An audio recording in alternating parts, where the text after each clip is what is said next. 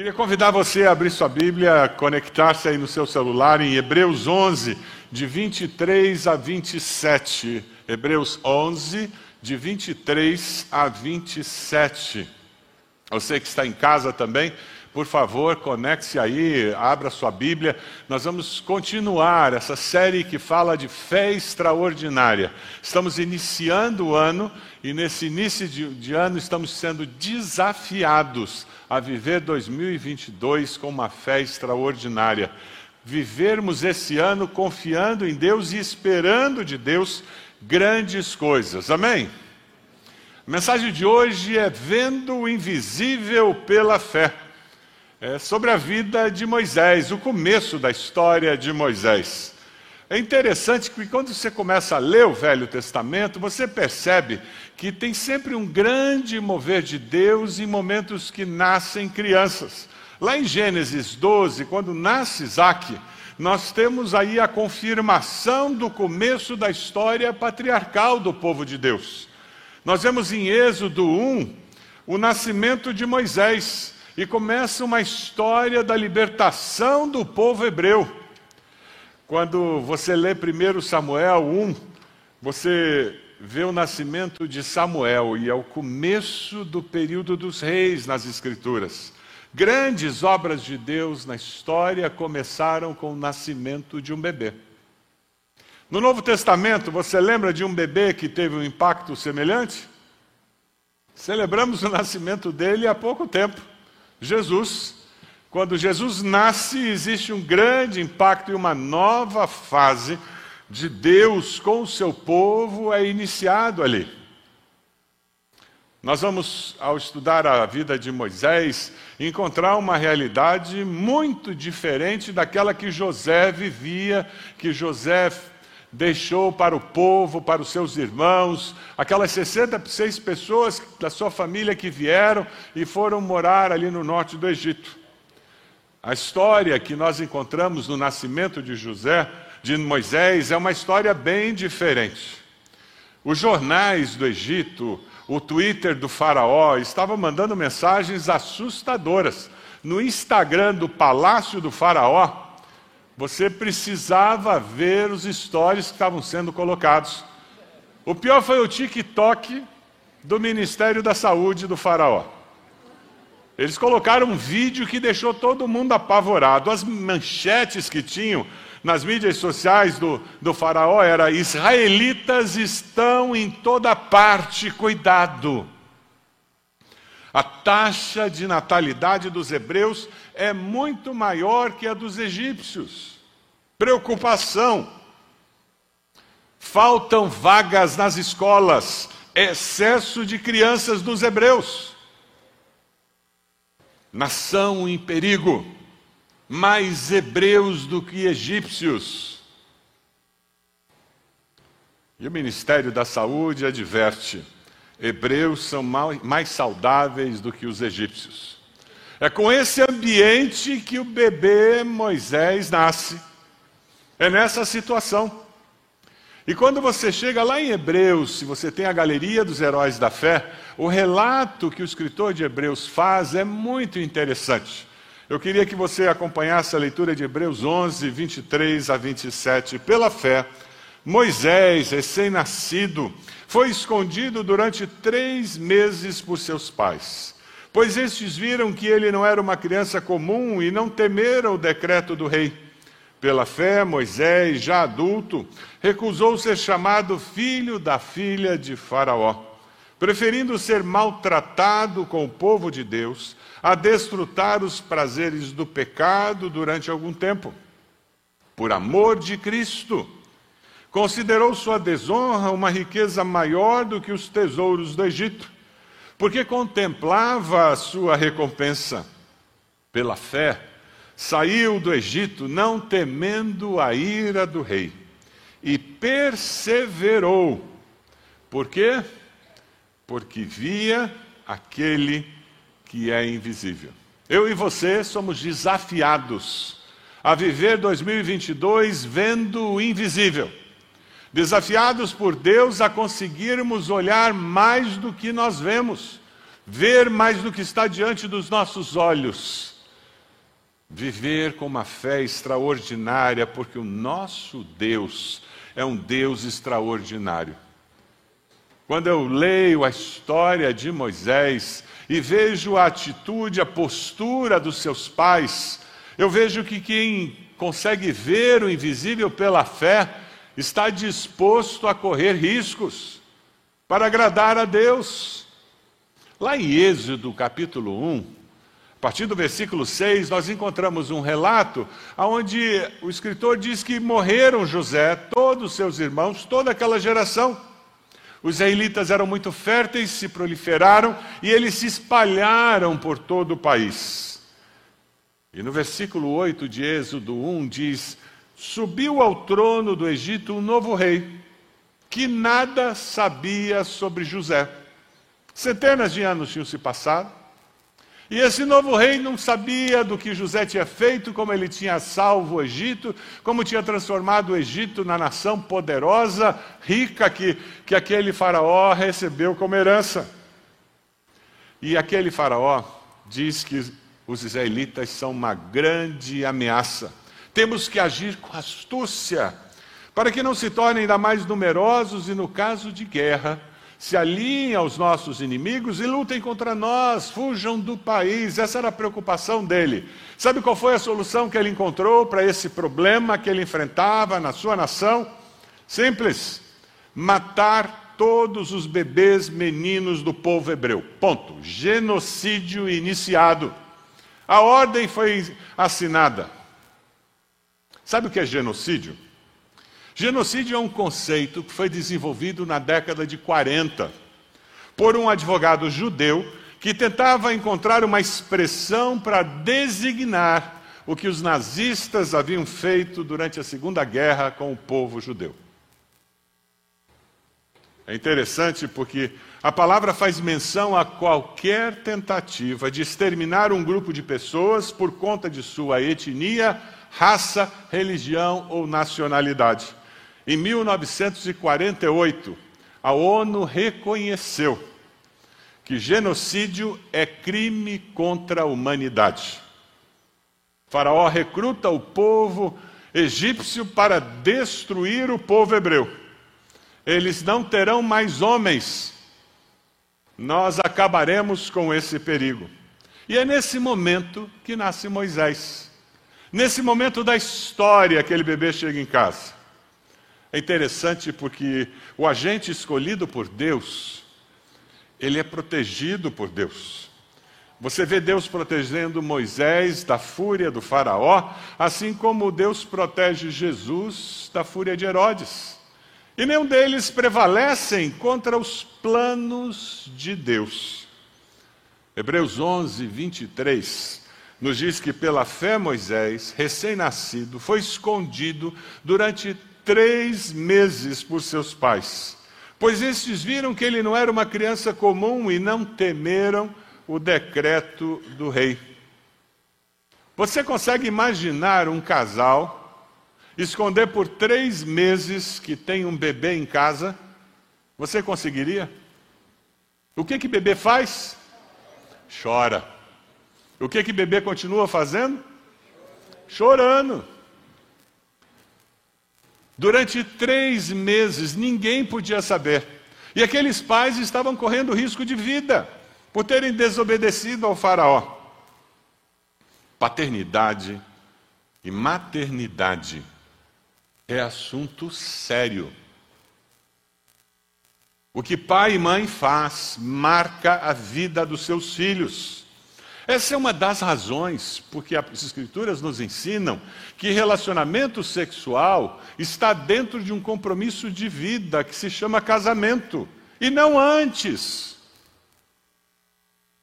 Não é porque Deus não estraga prazer, mas é porque Ele sabe que a gente faz filho fazendo sexo. E o risco de um jovem imaturo ter que assumir paternidade ou maternidade é um risco tremendo. E é para nos proteger que Deus diz: é dentro do casamento. Após você ter amadurecido o suficiente para estar disposto a construir um futuro com aquela pessoa. Os pais entregam Moisés a Deus e dizem: Deus, como nós podemos cuidar melhor dessa criança? Você já dedicou seus filhos a Deus? E você tem feito essa oração dizendo: Deus, como eu posso cuidar desse meu filho, dessa minha filha? Como eu posso influenciar a sua vida para o bem? E prepare-se. Não tem como ser pai e mãe sem correr riscos, já descobriu isso? Paternidade e maternidade é arriscada, é abençoada. Mas você corre riscos. Foi o que os pais de Moisés fizeram. Eles investiram tudo o que eles podiam naquela criança, para salvar aquela criança, para que aquela criança tivesse um futuro. Quando você é pai e mãe de alguém, você não pensa só no hoje, aqui e agora. É muito interessante, porque aquele jovem pai, quando nasce o primeiro filho, é muito comum ele começar a falar sobre aposentadoria falar sobre seguro de vida. O nome disso é consciência da responsabilidade que agora eu recebi de Deus. Aqueles pais foram muito sábios e porque eles tinham visão de futuro. Ao chegar aos três meses, quando o choro daquela criança começou a ficar mais forte, eles disseram: temos que fazer alguma coisa. Lá em Êxodo 2, 5, 6, vamos ler juntos esse texto? Vai ser projetado na tela. A filha do Faraó descerá ao Nilo para tomar banho. Enquanto isso, as suas servas andavam pela margem do rio. Nisso, viu o cesto entre os juncos e mandou sua criada apanhá-lo. Ao abri-lo, viu um bebê chorando, ficou com pena dele e disse: Este menino é dos hebreus. Aqueles pais foram sábios, eles disseram: A filha do Faraó vai se banhar. Quem sabe? Quem sabe? Ela protege o nosso bebê. E eles usaram algo parecido com esse. Isso aqui é junco. Eles passaram betume. Por isso que eles já tinham óleo naquela época, petróleo, aquela região do mundo. E eles passaram aqui para que não afundasse na água, eles estavam protegendo o neném. Eles colocaram alguma coisa dentro para que o neném se sentisse protegido, acolhido ali dentro daquele cesto. Provavelmente não tinha alças, ele tinha uma tampa. Ao fazer isso, Aquele bebê corria um risco de vida imenso, porque tinham animais no Nilo. Ele podia ser atacado. É por isso que a irmã meio que fica perto, olhando, depois que ela larga aquele cesto, e o cesto começa a ser levado, e ele para na margem do rio, protegido da correnteza. A reação da filha do Faraó Dependia deles, dos pais. Eles não tinham nenhuma influência nisso.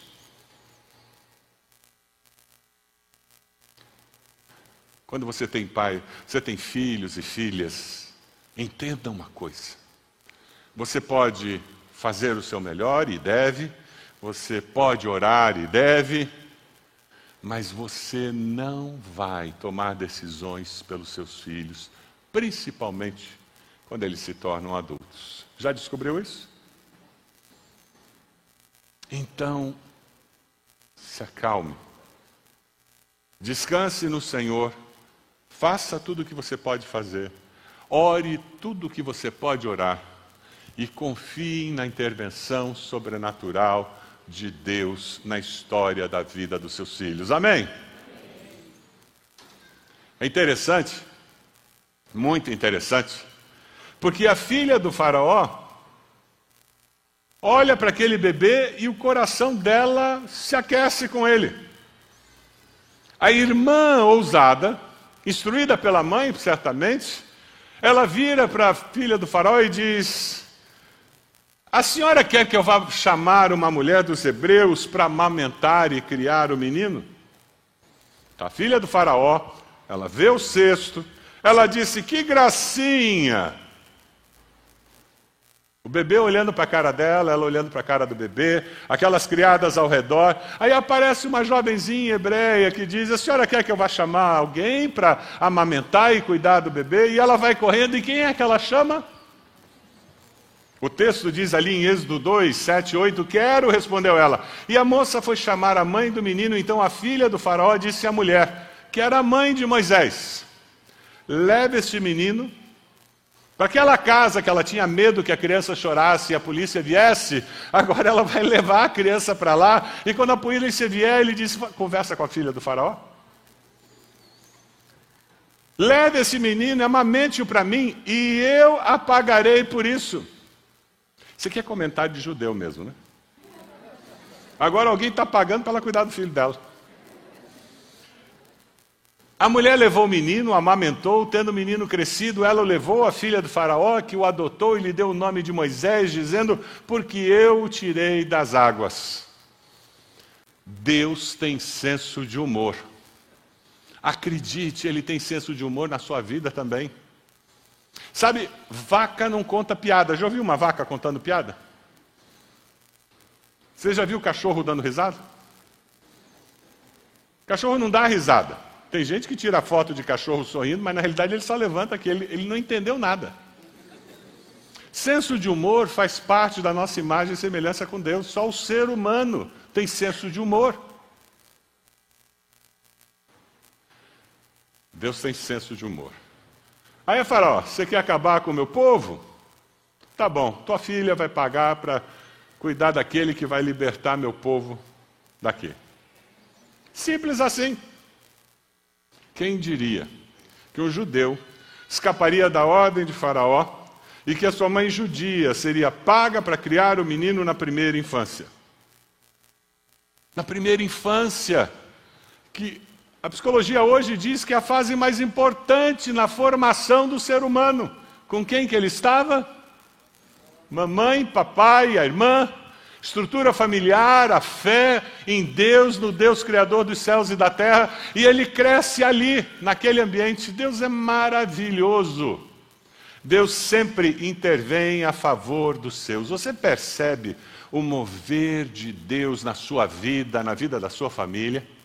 Abra os olhos, vejo que ainda é invisível pela fé, e continue clamando ao Senhor Dê passos de fé como este que a família de Moisés fez, crendo que Deus é Senhor da história das nossas vidas. Amém?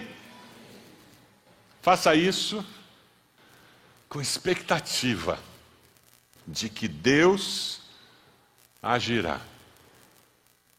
É interessante porque aquele menino que foi criado, que aprendeu quem era o seu povo, quem era o seu Deus, Aquele menino que sabia quem ele era, sabia de onde ele tinha vindo. É levado para o palácio e ele faz a Universidade Egípcia do Conhecimento da época. A universidade mais avançada da face da terra, e ele é treinado nela.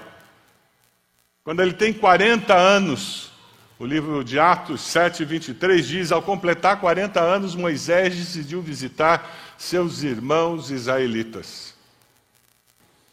O escritor de Hebreus 11, 24, 25 diz: Pela fé, Moisés, já adulto, recusou ser chamado filho da filha de Faraó, preferindo ser maltratado com o povo de Deus a desfrutar os prazeres do pecado durante algum tempo. Ele sabia quem ele era, ele sabia qual era a sua identidade. Você sabe quem você é em Cristo Jesus? Ele sabia de onde ele tinha vindo e ele não tinha vergonha nem negava isso. Você nega as suas origens? Porque ele tinha isso resolvido dentro dele, ele pôde lidar com uma nova fase na sua vida. escritor de Êxodo Capítulo 2 nos diz: Certo dia, sendo Moisés já adulto, foi ao lugar onde estavam seus irmãos hebreus e descobriu como era pesado o trabalho que realizavam. Viu também um egípcio espancar um dos hebreus. O que, que ele fez? Matou o egípcio. e enterrou na areia. Mas os hebreus viram ele fazendo isso. Na primeira chance, os hebreus o confrontam com esse pecado dele. Versículo 15 relata que quando o Faraó soube disso, procurou matar Moisés, mas este fugiu e foi morar na terra de Midian. E ali assentou-se à beira de um poço. Moisés luta por justiça. Moisés matou o egípcio, Faraó queria matá-lo. Nós devemos questionar os métodos de Moisés, mas nunca a intenção do coração dele. Ele queria proteger o seu povo das injustiças que ele via. O seu coração fica abalado quando você vê injustiça, quando você vê alguém mexendo no lixo para procurar comida. Seu coração fica abalado quando você vê pessoas que deveriam estar na cadeia sendo libertos, porque alguém pagou propina. Seu coração fica abalado quando você vê injustiça lá na faculdade, quando você vê injustiça no condomínio onde você mora. Seu coração fica abalado quando você vê injustiça na empresa onde você trabalha, ou quem sabe você é dono. Devemos questionar, sim, os métodos de Moisés. Mas nunca a atitude do coração dele, a indignação. Ele abre mão de tudo que ele tinha no Egito. E isso demandou muita coragem por parte de Moisés. Mas ele sabia quem ele era. E ele não podia mais ficar calado. Depois de 40 anos na faculdade do Egito, ele vai 40 anos para a Universidade do Deserto. E ali na Universidade do Deserto ele aprende o que é sobreviver e confiar em Deus. Quem tem um coração ensinável é preparado para promover justiça em nome de Deus. É por isso que lá no Sermão do Monte, Jesus diz em Mateus 5, 6, bem-aventurados os que têm fome e sede de justiça, pois serão satisfeitos. Eu imagino a satisfação do coração de Moisés, quando ele levanta a vara que ele tinha na mão e o mar se abre, quando ele atravessa com o povo, e ele olha para trás e vê o mar fechando com os egípcios nele, Bem-aventurados que têm fome e sede de justiça, porque serão satisfeitos. Você tem fome e sede de justiça? Ou você é uma pessoa indiferente? Ah, aquelas pessoas estão comendo no lixo porque são vagabundas, não trabalham, né? Eu tenho comida porque eu trabalho, eu sou esforçado. Será que é isso? A vida é mais complexa do que isso. Existem muitas pessoas que não conseguem quebrar o ciclo da pobreza, não conseguem quebrar o ciclo da miséria, porque a estrutura da sociedade não favorece, mas oprime ainda mais aquelas pessoas.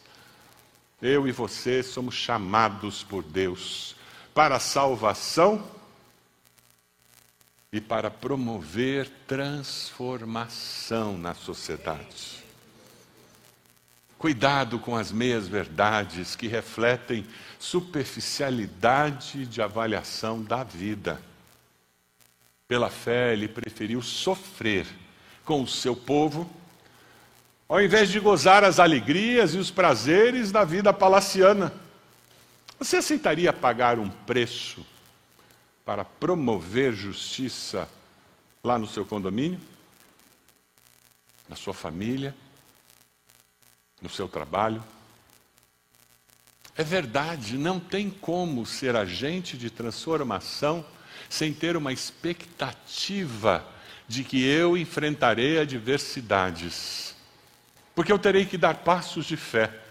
As coisas fugirão do meu controle. Mas Deus continuará no controle. Hebreus 11, 26 nos diz que por amor de Cristo, Moisés considerou sua desonra uma riqueza maior do que os tesouros do Egito, porque ele contemplava a sua recompensa. É interessante porque o escritor de Hebreus faz a junção de Jesus com Moisés, que aconteceu muito antes. Mas ele olhava o Messias que viria, a expectativa da vida eterna, e ele disse: Isso aqui é muito melhor, muito maior do que qualquer benefício que eu possa ter nessa vida. Ele preferiu sofrer com os justos a desfrutar a fartura com os perversos. Ele preferiu sofrer com os justos a desfrutar a fartura com os perversos. Um comentarista diz que Moisés sabia que as recompensas terrenas eram desprezíveis quando comparadas com a recompensa final de Deus. A sua vida reflete essa convicção de que nós estamos de passagem nessa vida, como agentes de transformação da sociedade? Interessante que o escritor de Hebreus junte Jesus com Moisés, porque quando você lê Filipenses, você vê essa realidade de Jesus deixando os céus e aceitando se autolimitar e viver uma realidade muito menor do que, a, que ele poderia ter, e ele faz isso por amor a mim e a você. Filipenses diz: E sendo encontrado em forma humana, humilhou-se a si mesmo, foi obediente até a morte e morte de cruz. Por isso, Deus o exaltou à mais alta posição e lhe deu o nome que está acima de todo nome para que ao nome de Jesus se dobre todo o joelho, nos céus, na terra, debaixo da terra, e toda língua confesse que Jesus Cristo é o Senhor, para a glória de Deus Pai. Você já reconheceu esse sacrifício feito por Jesus? Quem sabe hoje é o dia em que você vai fazer uma oração dizendo: Eu me arrependo dos meus pecados e eu confesso Jesus como meu Senhor e Salvador pessoal. Eu quero viver essa experiência de fé, eu quero viver essa experiência de confiar que Deus está no controle da história da minha vida. Quem sabe a sua decisão hoje é renunciar a algum conforto, algum benefício, alguma vantagem para poder cumprir a sua missão de uma forma mais adequada.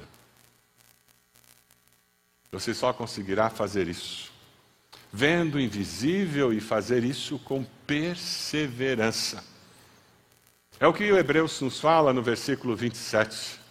Pela fé, Moisés saiu do Egito, não temendo a ira do rei, e ele fez o quê? Perseverou, porque via aquele que é invisível. Eu preciso olhar para o infinito, olhar para o Deus transcendente, para o Deus infinitamente maior do que eu ou de qualquer outra pessoa, para dizer: Eu confio e eu persevero. Moisés assumiu o papel de transformador da realidade daquela sociedade em que o seu povo era oprimido. E ele se transforma em resposta de Deus às orações daquelas pessoas. Quando nós temos jovens aprendizes participando de um programa da ABC, a nossa ONG, nós estamos quebrando o ciclo de pobreza, nós estamos viabilizando que algumas gerações de uma família possam encontrar um novo caminho, uma possibilidade de começar a vida profissional num outro patamar. Você, como membro dessa igreja, é agente de transformação através da nossa ONG. Quando nós temos o Educa acolhendo crianças no contraturno escolar, dando reforço escolar, expondo aquelas crianças à arte, cultura, ao Evangelho, nós estamos sendo agentes de transformação naquela sociedade e dizendo: Deus nos salvou e nós temos vida eterna sim, mas enquanto estamos aqui, nós somos agentes de transformação que promove justiça na sociedade onde nós vivemos. Mas para que isso aconteça, você precisa ser uma pessoa disciplinada. Você precisa perseverar. Ou você acha que Deus quer que você leia a Bíblia todos os dias só porque Deus ele gosta de encontrar com você. Ele está querendo trabalhar no seu caráter, na sua capacidade de perseverar. E quando você consegue ser consistente, você está desenvolvendo muito mais do que uma leitura bíblica diária. Você está desenvolvendo o caráter que vai influenciar como você persiste nas dificuldades do trabalho, como você persiste nas dificuldades da faculdade, como você persiste nas dificuldades familiares. Ser uma pessoa disciplinada é fazer o que não quero, quando eu não quero, para obter os resultados que eu quero. Lê de novo. Isso aí tem que ler e deixar assentar. Isso tem que ler e deixar assentar. Vamos ler de novo. Ser uma pessoa disciplinada é fazer o que eu não quero, quando eu não quero, para obter aquele prato de macarronada aquela pizza. Eu não quero, na hora do almoço, porque tem um resultado na balança que eu quero.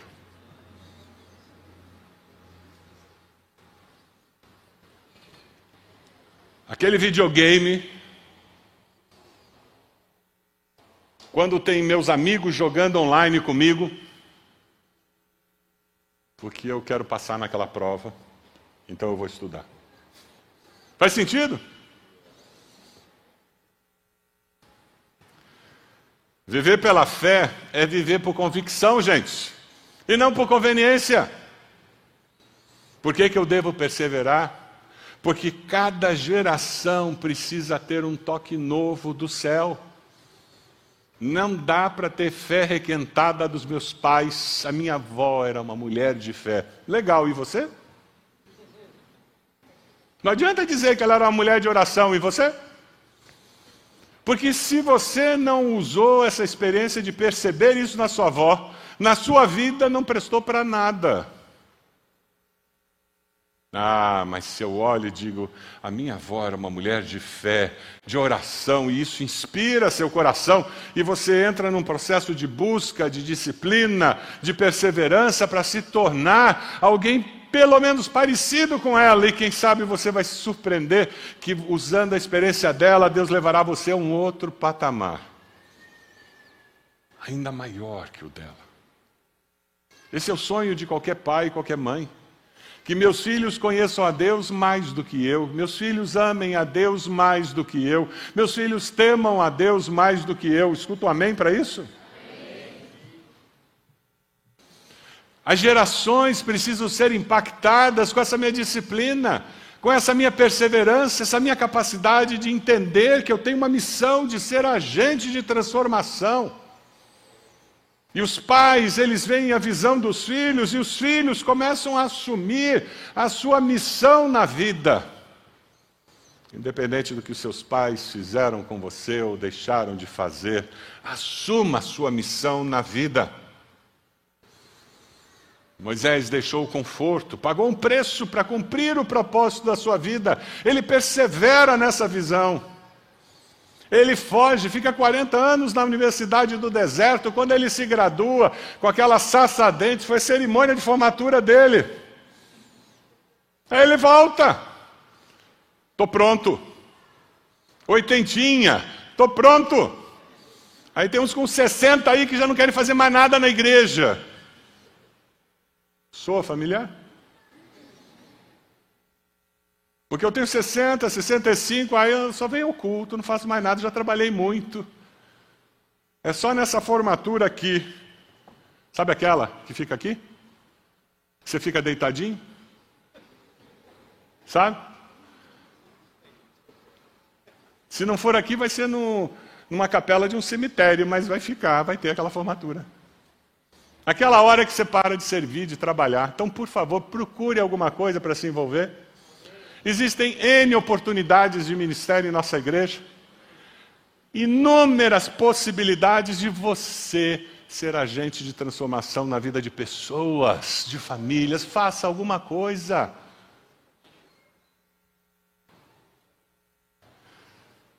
Deus nos chama para agir por convicção Lá no ambiente de trabalho, Deus nos chama para agir por convicção, lá no lugar onde eu moro, na minha família, na minha igreja.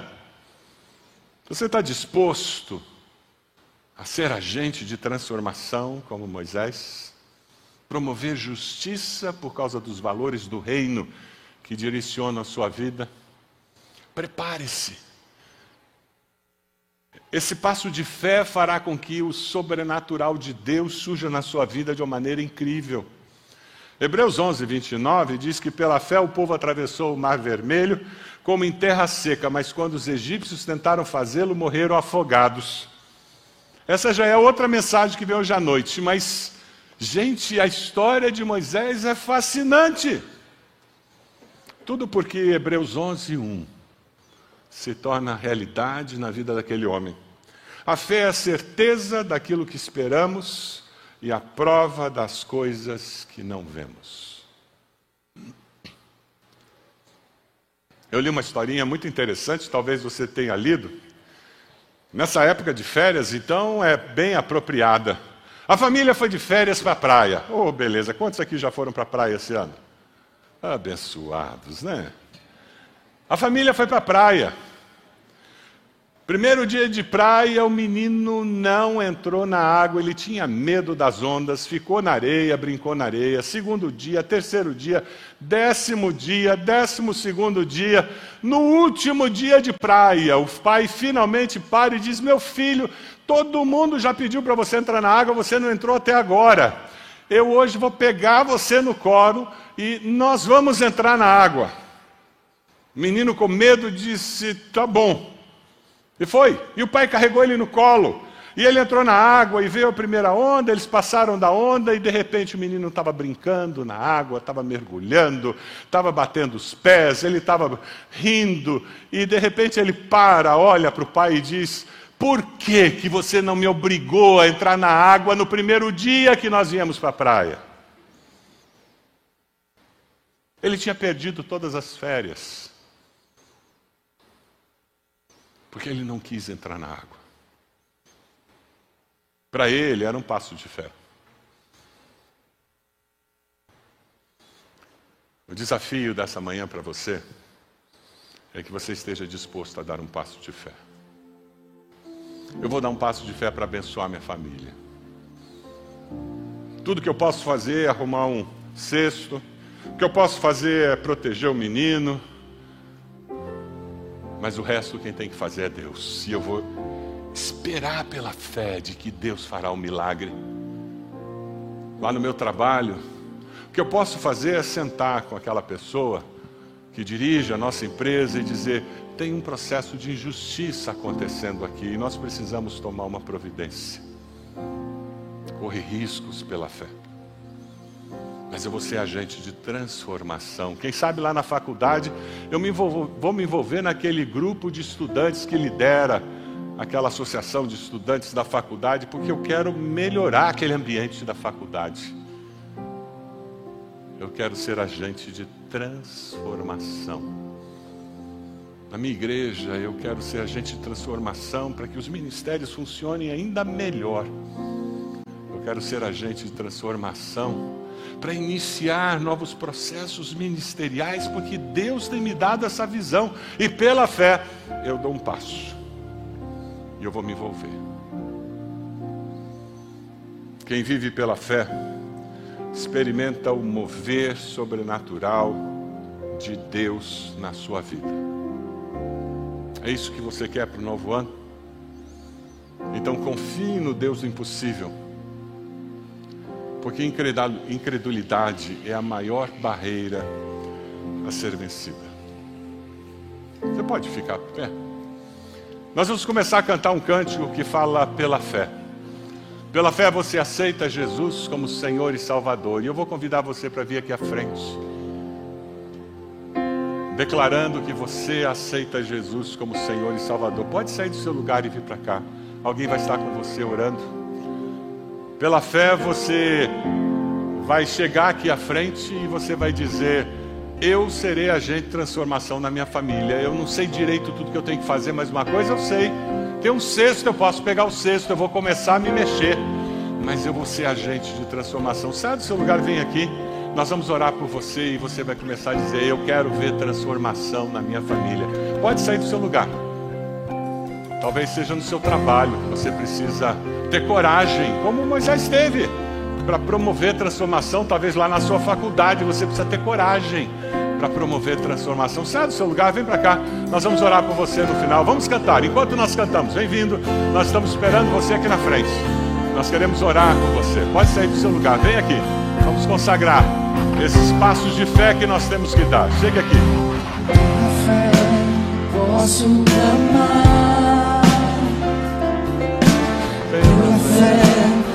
Posso enxergar.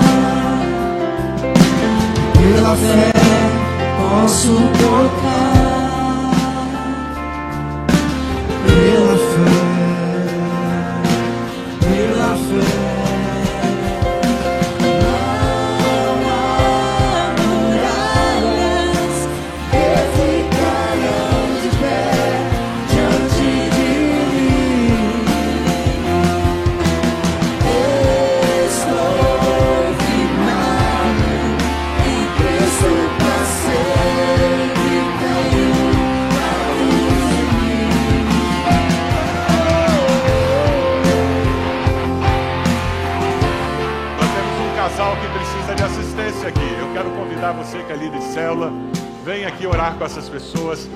Seu lugar, nós temos alguns casais aqui tomando uma decisão que tem a ver com a família deles. Talvez com a vida de trabalho. Saia do seu lugar, vem até aqui, nós vamos orar por você. Você vai colocar no altar do Senhor essa decisão que você está tomando. Tempo de decisão, tempo de consagração, tempo de dar passos de fé. Você está sendo desafiado hoje de manhã a dar passos de fé, confiando que o Senhor estará agindo. Sai do seu lugar, vem aqui, vamos continuar cantando, por favor.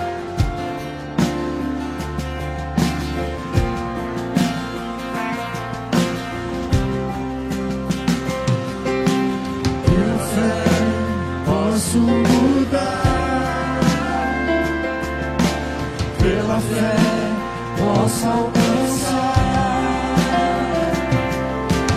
Pela fé posso viver.